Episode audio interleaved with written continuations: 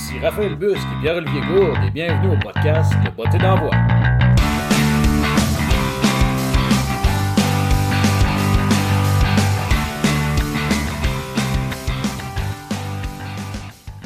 Bonjour chers auditeurs, bienvenue à ce deuxième épisode du Beauté d'envoi. Alors aujourd'hui, on a une thématique un petit peu spéciale. On va aborder le, le reportage que Radio-Canada a sorti en 2014 concernant les commotions cérébrales.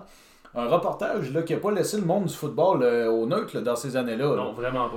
Alors aujourd'hui, euh, Pierre-Olivier va nous faire un petit résumé de ce reportage-là, puis ensuite on va euh, le critiquer un petit peu, parler des points positifs, des points négatifs, puis les conséquences que ça a eu là, dans les, euh, tant au niveau des, de- des joueurs que des, que des entraîneurs, que des thérapeutes, parce que ça a vraiment là, choqué là, le monde du football. Ouais, ah, puis ça a même choqué plus que le monde du football. Ça a choqué énormément, surtout, je te dirais, les parents euh, aussi. Mais avant de, par- de parler de toutes les faits et tout ça, ben, je pense que c'est important, comme tu le dis, de revenir sur c'est quoi le reportage de Radio-Canada. Donc, euh, c'est un reportage qui est sorti euh, le 30 janvier, si je ne me trompe pas, 2014. Donc, moi, c'est je venais de finir ma première année de coaching au collégial. Puis ça, ça avait sorti à Radio-Canada, puis c'était à peu près dans le même temps qu'il y avait aussi un gros reportage sur les commotions cérébrales aussi dans la NFL. Fait que l'année d'après, Radio-Canada avait décidé, bon, mais on va faire un reportage aussi sur le football au Québec.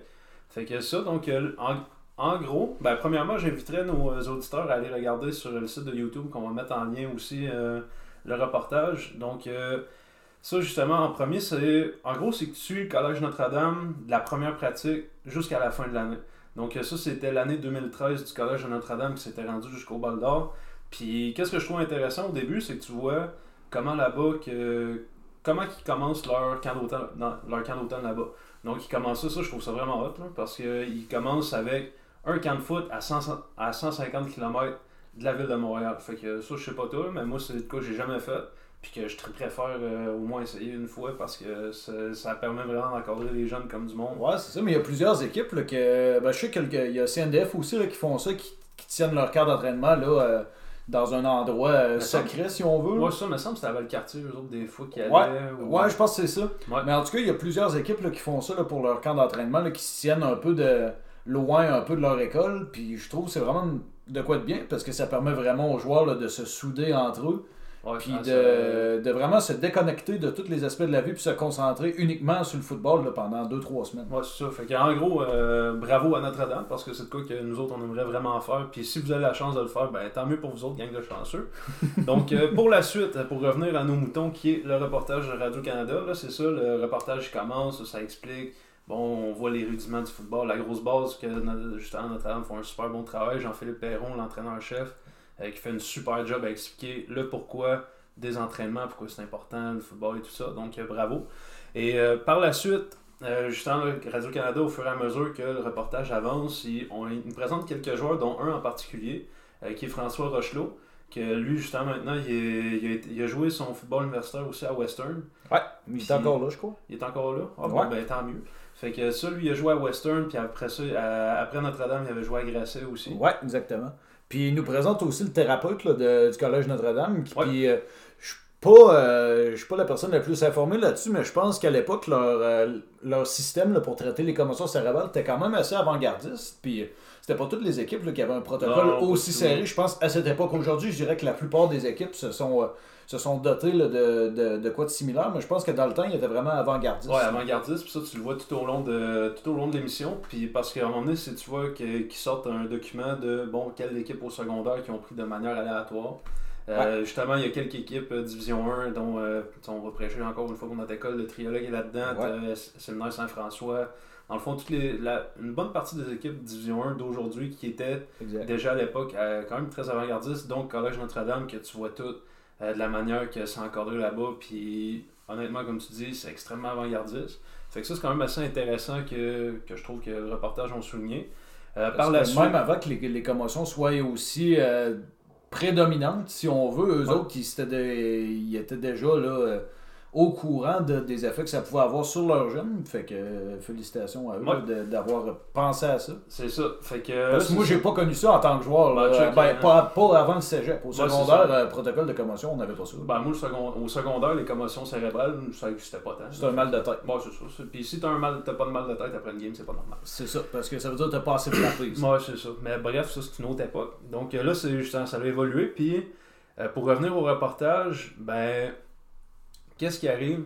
C'est qu'on suit, comme je disais tantôt, Notre-Dame d'une partie à l'autre. Donc la première partie, tu vois, c'est quoi? Une partie de foot et tout ça, quand l'importance des pratiques. euh, tout ça, c'est c'est rencontré par le reportage.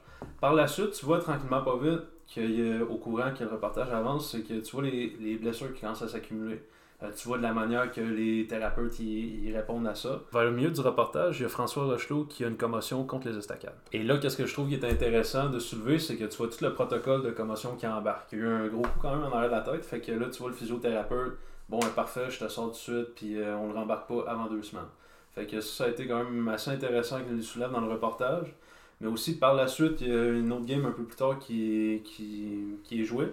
Puis le, un des porteurs de Notre-Dame, il se fait plaquer quand même assez solidement contre euh, les Sphinx de Jacques Rousseau. Puis euh, tu vois que le physiothérapeute, il fait le même, même principe, Même protocole. exactement même affaire, qu'il il, il la recheck. Puis finalement, bon, ben, le thérapeute, il juge que bon, ben, il est correct pour y aller. Puis après ça, il renvoie dans la mêlée, il finit la partie. Finalement, on se rend compte que la semaine d'après, euh, dans le fond, il y avait en effet une commotion malheureusement. Puisque les symptômes étaient, étaient sortis le lendemain du match. Ouais, exact. Parce que pendant le match, euh, tu sais, des fois avec l'adrénaline, ou je sais pas trop comment que notre corps fonctionne à 100%, là, mais c'est des fois ça marche. Ça, on le voit peut-être un peu moins là, dans ce temps-là. là. Fait que là, le physiothérapeute, malheureusement, oui, il a fait une erreur, mais on s'entend qu'il a tout fait le protocole qu'il avait à suivre. Puis tu sais, c'est quelqu'un qui est- tu sais, je pense que ça fait plus qu'un an qu'il est dans, dans le monde du foot aussi. Je pense que de- avec la formation qu'il a puis l'expérience qu'il a, je pense que on, tout le monde fait des erreurs. Fait qu'il faut pas. euh, je pense pas qu'il y a besoin de nécessairement sortir mal. Là, Ben ça, tu sais, comme de quoi je trouve ordinaire qu'ils font euh, pendant le reportage, c'est justement, tu sais, il fait une erreur, puis après la petite madame a dit euh, Ouais, est-ce que tu quand, est-ce que t'as de la misère à vivre avec ça? Comment tu fais pour vivre avec ça? T'es comme, ben, excusez, mais ça arrive des erreurs. hein, Exactement. Comme tu dis, il n'y a personne de parfait. Bref, fait que c'est ça, tu vois, là, tu vois carrément la progression au courant d'une année. Puis qu'est-ce que je trouve quand même bien aussi, c'est qu'on suit parallèlement euh, aussi un autre joueur euh, du secondaire euh, de Alexander Gold qui joue linebacker. Puis avec cet autre joueur-là, tu vois quelqu'un qui n'a pas la- le même encadrement justement qu'à Notre-Dame. Puis les effets que ça peut avoir aussi euh, de manière beaucoup plus néfaste qu'avec un bon encadrement comme qu'il y avait à Notre-Dame. Fait que c'est ça, puis là tu te rends compte que finalement lui il se rappelle pas d'une game qui avait eu comme 18 plaqués, euh, 20 sacs, puis tout ça, ce genre de game-là.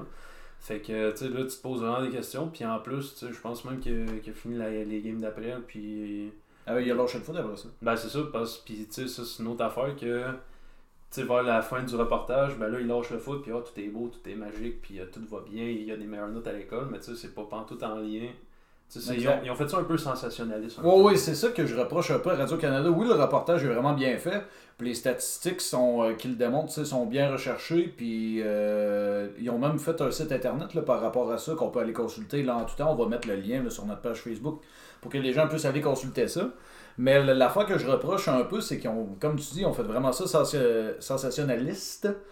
Et puis, euh, ça fait vraiment en sorte là, que des fois, ils font des liens qui ont comme pas vraiment rapport. C'est pas parce que le jeune, il joue plus au football que nécessairement ça cause que tout le reste des choses dans sa vie il se mettent à mieux aller. C'est ça. Fait que, tu sais, je pense que s'il y avait eu un encadrement plus serré, il aurait pu continuer à jouer au football, puis il aurait quand même eu là, euh, les autres bénéfices qu'il y a eu dans sa vie à ce moment-là. Parce que on s'entend que le, le fait d'être un joueur de football n'empêche pas d'être performant dans d'autres sphères de sa vie, au contraire. Mais non, c'est ça. Puis, tu sais, là, c'est ça, Je pense que ça va être ça pour le résumer le reportage. Puis après ça, tu vois que euh, à la fin de l'année, bon, ben, Collège Notre-Dame, il gagne le bol d'or en Division 1. Là, je sais que mes, mes anciens amis de SSF, euh, ils vont pas être trop contents que je le souligne encore. Bref, Notre-Dame, il gagne le bol d'or. Puis après ça, tu sais, ils refont le récapitulatif de la saison qui compte le nombre de commotions qui s'élève entre euh, 6 et 8, il me semble. Puis... Euh, ouais, il me semble que c'était 8. Ouais, ouais c'était autour de 8. Puis après ça, euh, aussi au courant du reportage, c'est qu'on voit le directeur de Football Québec aussi qui est totalement déconnecté de la situation euh, des jeunes au secondaire parce que sais, là, aujourd'hui, c'est plus pas tout ça. Dans le fond, c'est toutes les écoles secondaires sont obligées d'apporter des thérapeutes sur le terrain pour euh, pouvoir euh, justement desservir mieux les jeunes. Puis ça, ça a été justement euh, dû au reportage. Parce que, tu sais, le reportage, il faut regarder ça d'un œil. Il faut voir les deux côtés aussi. Exact. C'est bien qu'il ait soulevé des bons points comme les entraîneurs, les thérapeutes de Notre-Dame, notamment que tu vois qu'ils ont une tête sur les épaules puis qu'ils ont ça à cœur. Autant la sécurité que le fun et tout ça. Puis en même temps, tu vois de l'autre côté, bon, il n'y a pas toutes les équipes au secondaire qui sont encadrées loin de là. Donc, qu'est-ce qu'on peut faire à partir de là?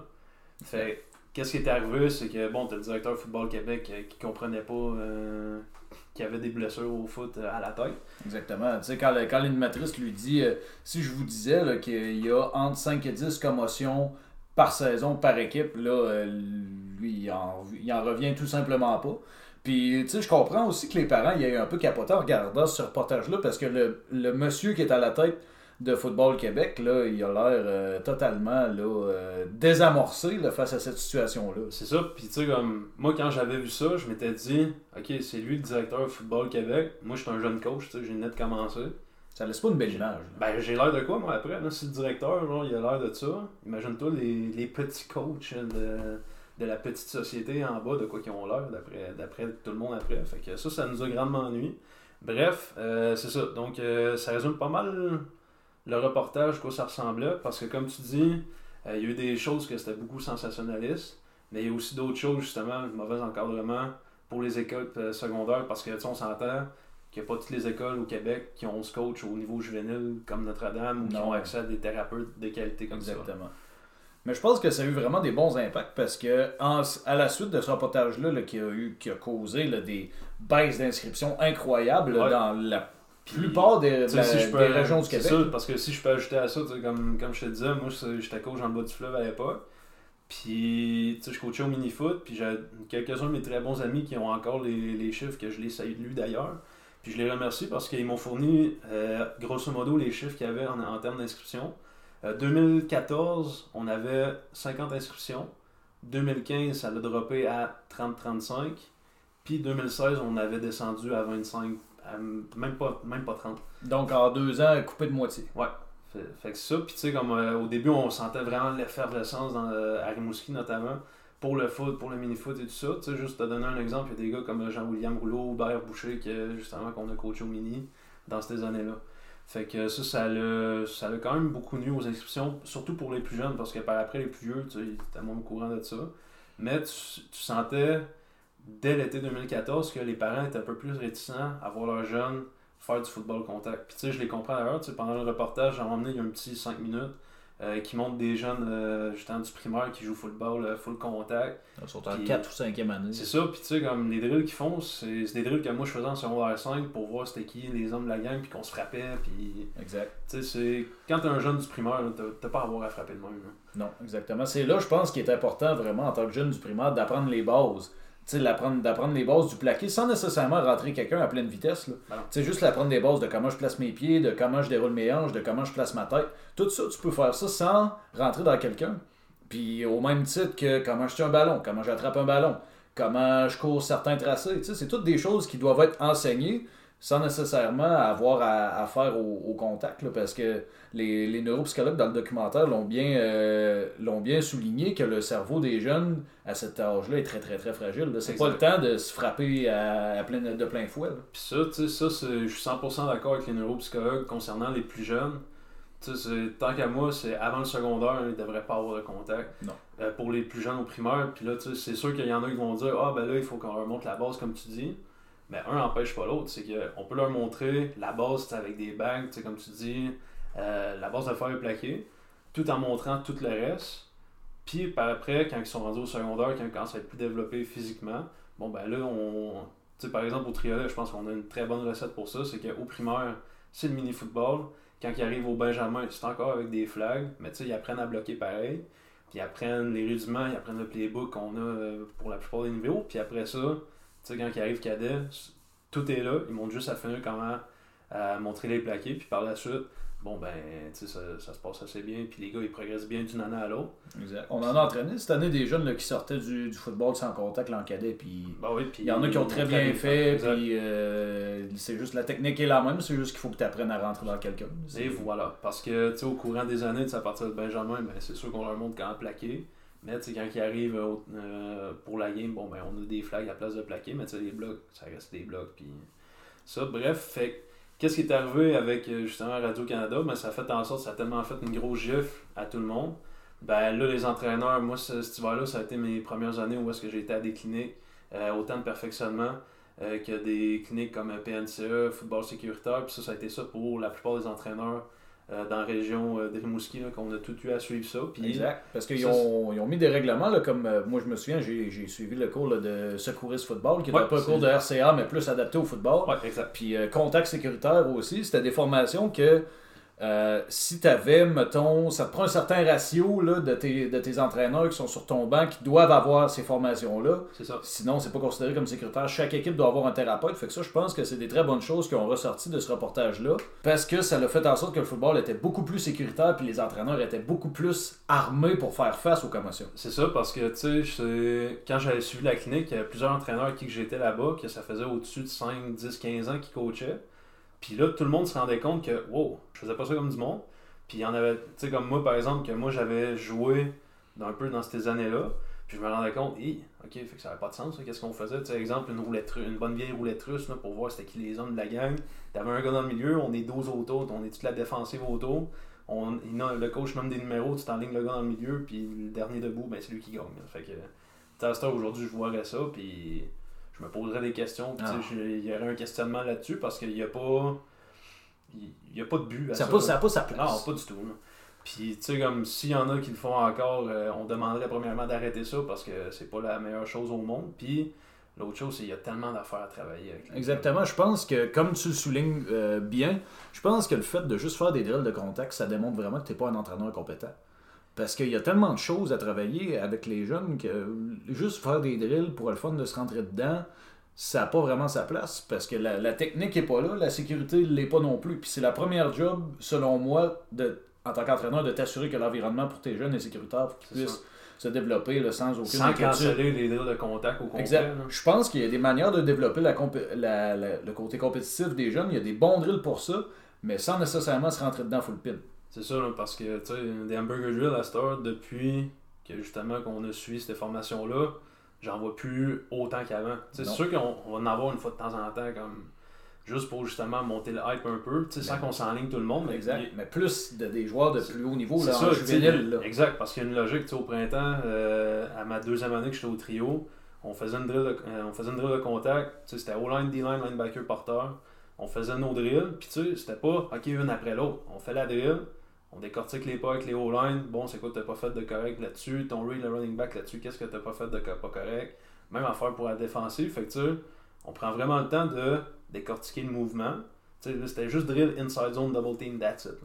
Fait qu'après ça, on prenait vraiment pas de temps. Bon, ben là-dessus, fais ton premier pas comme ça, ton aiming point il est là, tes play side, backside, whatever. Fait que tu sais, ça permet que oui, on voit l'aspect contact sans juste se péter pour se péter. Puis on voit, le, on voit le, le côté situation de match, puis le volume de contact qui est géré. Ouais. Parce que les répétitions, c'était pas euh, une après l'autre, puis on, euh, les, les, gens les gars ont pas de break, puis euh, quand t'es pas beaucoup de défauts de joueurs de ligne, quand t'as 5 ou 6 joueurs de ligne, là, ça fait beaucoup de. C'est ça. Fait que c'est important de gérer le volume, c'est important de bien coacher les jeunes dans ces situations-là. Exact. Il y a un aspect aussi que j'ai aimé que le reportage a am- amené un côté un petit peu plus scientifique en mettant des genres de sensors dans les casques Oui, pour mesurer les impacts.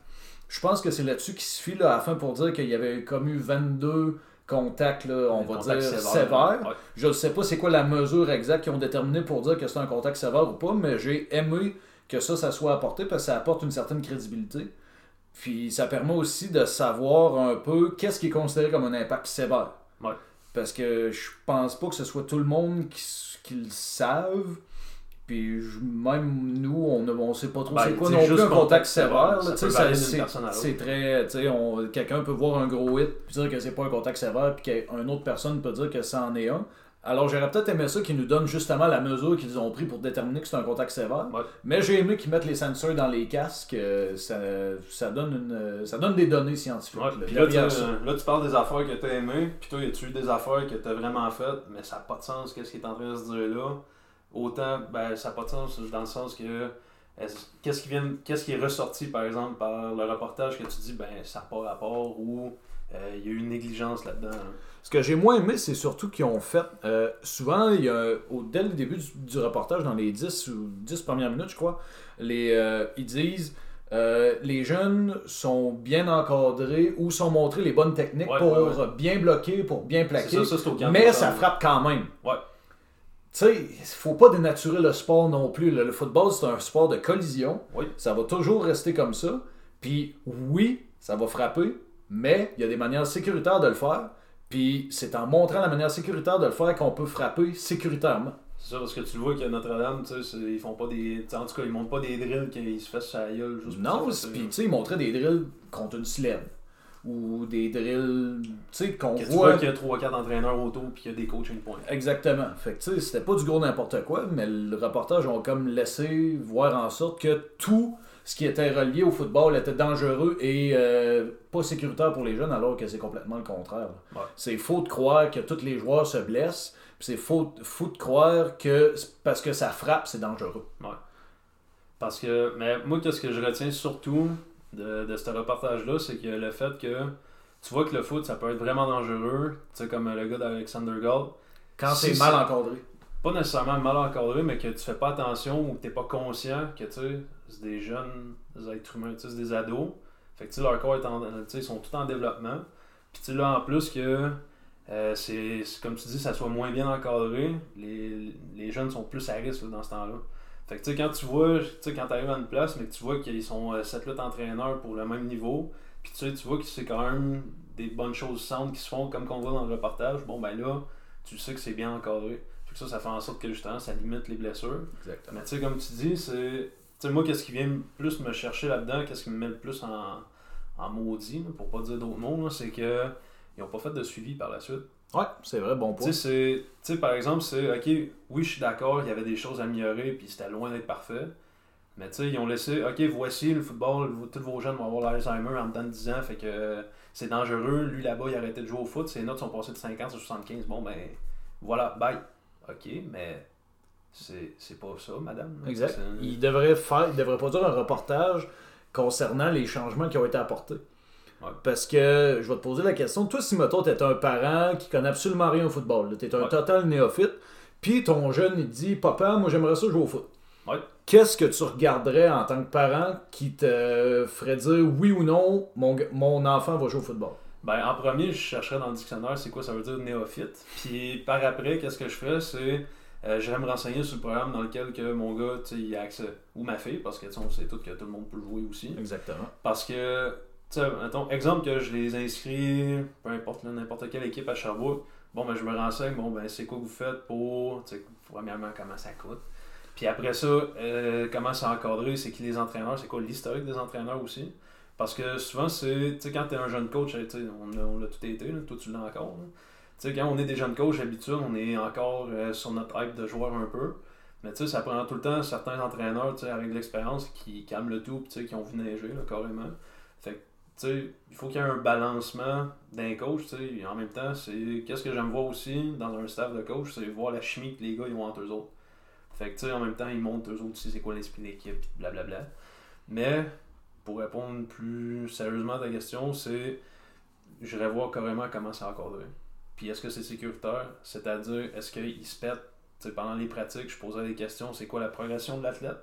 Puis par la suite, je prendrai une décision euh, avec mon jeune, euh, si oui ou non je l'inscris ou pas.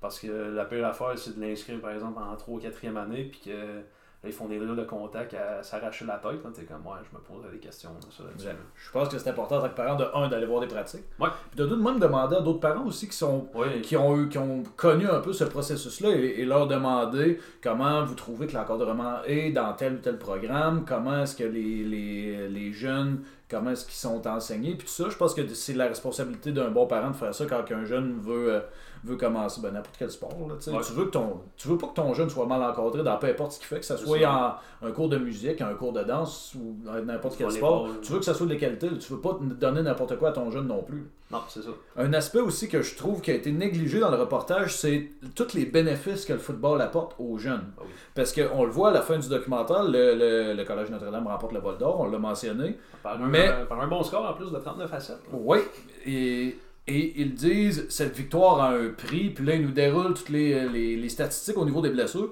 mais ils mentionnent pas qu'ils ont développé des super beaux liens, ils mentionnent pas qu'ils ont développé une super belle discipline, une éthique de travail, qu'ils ont appris comment gagner, etc. etc. Puis ça, je pense que c'est l'aspect le plus crucial du sport, c'est la jeunesse. Ça, ça fait moins peur un peu. là. Fait que- Je le sais, mais il y a aussi le fait, euh, Laurent Duvernay-Tardy a fait un- une super belle entrevue, il y a deux ans, je crois, puis il mentionne, lui étant médecin, que les risques qui sont liés à l'inactivité, c'est-à-dire de rester chez vous, puis euh, euh, manger des chips, puis gamer à la journée longue, on sentait que les risques de, de problèmes de santé à long terme sont beaucoup plus grands que les risques de faire des commotions en faisant du sport. Ouais. Moi, si j'étais parent, et que j'avais des enfants, j'aimerais beaucoup mieux que, que mes enfants soient actifs, sachant qu'il y a un certain risque de blessure, qui restent chez nous en sécurité, mais qui développent des problèmes comme euh, diabète, euh, hypertension, euh, cholestérol, etc. Tous les problèmes qui amènent les gens à se ramasser à l'hôpital dans leur trentaine ou quarantaine. Ouais, c'est ça. Puis ça développe tellement un, un beau côté social aussi. là. Tu sais, comme dans mes plus beaux souvenirs, c'est juste d'être avec mes chums, par exemple, du cégep. Sais, juste d'aller sur un terrain, se lancer la balle par après. Puis tu sais, Exact. ça- tu développes tellement des beaux liens avec Exact. Toutes les amis que je, que je côtoie encore, je me, je me les ai quasiment toutes fait euh, parce qu'on a joué au football ensemble. Ouais. Non, ça tisse des liens quand même assez solides. Puis tu sais, ça, ils il en parlent pas. Ça en parle pas que, bon, ben, euh, ça garde les jeunes à l'école, ça les garde actifs, ça leur donne une vie sociale, quelque chose d'acceptable. Bref, qu'est-ce que je trouve vraiment dommage, c'est que ils ont pas fait de retour sur le football maintenant. Puis Exact. ça, je pense que c'est ça qui a fait le plus mal parce que, tu sais, quand je te dis que ça a fait mal, c'est que, il y a beaucoup d'écoles en région. D'ailleurs, toi aussi, ta région, ça a quand même été touché par le l'après-reportage. Oui, ça a vraiment. euh, moi, je me suis. euh, en secondaire 5, comme euh, je le disais dans le, dans le dernier épisode, on s'était rendu en finale quand j'étais au secondaire 5. On était environ 35 ou 40 dans l'équipe. On jouait dans le football 12 contre 12. Ouais. L'année d'après, il n'y avait même pas d'équipe. Même pas d'équipe. Il n'y a pas d'équipe. Zéro équipe. Il y avait. euh, L'année d'avant, vous étiez au championnat. en 2013, on était en championnat de, de notre ligue. En 2014, il n'y avait pas d'équipe. Ah. Puis ensuite, à la saison 2015, là, euh, il y a eu un retour, mais en vue de compte. Puis ça, ça a été la réalité du football là, en Beauce. Euh, ça l'est encore d'ailleurs, parce que la seule équipe qui joue du football de 12 contre 12 maintenant, c'est les Dragons de la Euh, Beauce et Chamonix, puis, les, puis Benoît, Vachon, aussi. Mais toutes les équipes, là, les Panthères de Veilleux, là, les Patriotes de Bélanger, les Faucons euh, de, de, de Beauceville, où ce que j'ai joué, c'est tout en football 8 contre 8. contre 8. Puis je pense que oui, c'est dû à une baisse aussi que les jeunes ils ont comme un, pas un désintéressement face au sport, mais je pense aussi que c'est dû au fait qu'on sent encore les effets de ce reportage-là, puis on les a sentis beaucoup à l'époque, parce que toutes les équipes que j'ai nommées, dans, quand je jouais, c'était toutes des équipes qui jouaient dans le football à 12. Puis euh, il y avait des il y avait quand même beaucoup de joueurs aussi. Là. Exact. Il y ait un certain nombre minimum. Exact. C'était tout- toutes des équipes qui avaient 35 ou 40 joueurs. Sais, je dis pas que le football à 8 c'est mauvais, là, loin de là. Je pense que c'est beaucoup mieux d'avoir du football à 8 que pas avoir de football du Et tout. voilà. Mais je pense que pour le développement, puis pour pouvoir garder notre sport en santé à long terme, euh, il, il faut être dans le 12 contre 12. là. Non, c'est- ça, c'est certain. Dans un monde parfait où est-ce que toutes les équipes du secondaire ont 50 joueurs, Exactement. 15 coachs, puis euh, qui sont tous temps plein. Là. Ça, c'est- une autre histoire. Mais même dans la région, toi que t'étais, il y a, des, il y a Ouais. des clubs qui ont fermé. Là. Ça. Puis, pas, pas juste 8 contre 8, là. Fermé. c'est ça, là, fermé euh, capote. C'est juste te donner une idée. En Gaspésie, avant, il y avait trois équipes. Puis là, je parle des Griffons de Gaspé, des Pirates de Grande-Rivière, puis euh, des Carcajou de la baie des Chaleurs. Euh, malheureusement, Carcajou puis les Pirates, ça a dû fermer par manque de joueurs. Puis, tu sais, ça, c'est justement. Tu sais, c'était le les programmes qui avaient des excellents athlètes. Dans les meilleurs athlètes avec qui j'ai joué au cégep, ça venait de ces programmes-là. Puis, tu sais, c'est- vraiment dommage parce que. Tu sais, ça, ça l'autre maintenant le fait que le foot soit pratiqué en Gaspésie quand il y avait des très bons joueurs là, qui sont sortis de là. Puis tu sais, maintenant, c'est dans le bas du fleuve, il y a, euh, tu sais, j'ai inclus la Gaspésie là-dedans, il y a les Griffons de Gaspé, que l'année dernière, il me semble, qui était encore euh, dans le 12 contre 12. Euh, Select du Paul Hubert, euh, Mistral de Montjolier, puis il y a les Gladiateurs de Matane, puis avant ça, il était, au, il était le 8 dans la région. Fait que c'est passé de 8 à 5. Fait que, ça, ça fait mal. là. Ça fait très mal. Ouais. Sais, oh oui, on, on coach pour une, pour une équipe de football en particulier, mais je pense que le but ultime, c'est de s'assurer que le football reste en santé Ben oui. dans notre province. Puis, tu sais, c'est beau de voir des gars comme Anthony Auclair, comme Laurent Duvernay-Tardy percer, mais pour ça, il faut que le football reste. Puis, il faut que faut continuer à prendre les, les, euh, les bonnes habitudes. là, parce que je pense que le reportage, oui, ça a fait vraiment mal. On, ressent, on commence à ressentir, je pense, une remontée là, au niveau Ouais. de l'intérêt du football, mais pendant quelques années, là, ça a fait vraiment mal. Mais je pense que ça a été un mal nécessaire parce que ça nous a permis de, de repartir sur de nouvelles bases, sur des nouvelles techniques, sur des nouvelles formations qui ont permis aux entraîneurs d'être plus compétents, Ouais. d'être plus qualifiés. Et tout ça, ça fait en sorte que les joueurs aujourd'hui ont un meilleur encadrement puis un environnement beaucoup plus sécuritaire pour pratiquer le football. Et leur permettre de rester plus longtemps à l'école. Tu sais, Ouais. combien de, de joueurs que j'ai joué avec et que je connais qui ont qui, qui détestaient l'école, on va le dire comme ça, Ouais. mais qui continuaient parce qu'ils adoraient le football puis ce que ça leur apportait. Puis il y en a qui se ramassent avec un bac ou un deck ou juste parce qu'ils aimaient le football. Puis ça aurait été des gars qui auraient fait des DEP. Je dis pas que c'est mauvais d'avoir un DEP, là, loin de là, mais ça lui a permis de, de rester plus longtemps à l'école puis d'améliorer leur sort en fin de compte. Puis, tu sais, la grosse force aussi de là, je pense que c'est- c'est les entraîneurs aussi qui ont fait une grosse, grosse, grosse job. Parce que, puis les thérapeutes aussi. Parce qu'ils ont fait une job de se perfectionner côté sécuritaire, comme tu l'as dit tantôt. Les deux, on a fait des formations pour ça. Avec les entraîneurs qui s'améliorent. Mais aussi, c'est, tu l'as dit tantôt, toi, ton programme au secondaire, t'es passé de d'une année que vous êtes rendu quasiment jusqu'au bout. L'année d'après, il n'y a pas de foot, mais l'année d'après, vous avez commencé le 8 contre 8. Fait que vous êtes adapté pour survivre justement, pour pouvoir continuer à avoir du foot pour vos jeunes dans votre région. Parce que vous avez vous êtes adapté là, carrément. là. Exactement. C'est c'est ça l'adaptation au final. Tu sais, c'est- pas parce que ton football de 12 contre 12, tu manques de joueurs qu'il faut nécessairement que tu abandonnes ton programme. là. Tu sais, pas peux jouer en 8 contre 8, go for it. Il y a des excellents joueurs qui ont joué dans le 8 contre 8. Là, Oui. a certains dans la chance qui viennent de dans ton coin. Alors, qui, la chance, euh, Christopher Fortin aussi, qui est rendu au euh, Skis de Connecticut, qui a joué euh, en 8 contre 8. ben, c'est ça. que- il y a Jean-Philippe No aussi de- qui était au pionnier avant, que là, il vient de signer avec Carleton euh, pour jouer universitaire. Fait est-ce que c'est à cause qu'ils ont joué 8 contre 8 Non. Pas du C'est à tout. cause qu'ils ont pu, ils ont pu jouer au foot au secondaire tout simplement. Fait qu'ils Exactement. ont pu jouer au cégep aussi par la suite. Exactement. Fait que ça prend juste ça pour. Tu sais, en autant qu'il y ait du foot sécuritaire, bien encadré, ben par la suite, je pense que ça va bien aller. Puis aussi, une autre chose, ça serait le fun que Radio-Canada fasse un petit suivi sur, bon, ben, le foot maintenant, c'est quoi aujourd'hui La différence avec, il y a de ça bientôt euh, quasiment 8-9 ans. là. Fait que ça, serait quand même assez intéressant pour qu'ils puissent faire ça. Oui, exactement. Parce que je- le football, du, le monde du football a changé pour le mieux. Puis je pense que ce serait important de le souligner puis de démontrer aux parents que euh, on a fait notre, euh, notre job. Maintenant, on attend un retour de l'ascenseur. Alors, euh, merci beaucoup de nous avoir écoutés. Euh, J'espère que vous avez apprécié. Si vous avez aimé ça, faites un like, partagez notre page, partagez notre podcast. Ça nous aide vraiment beaucoup. Sur ce, on vous souhaite une excellente semaine.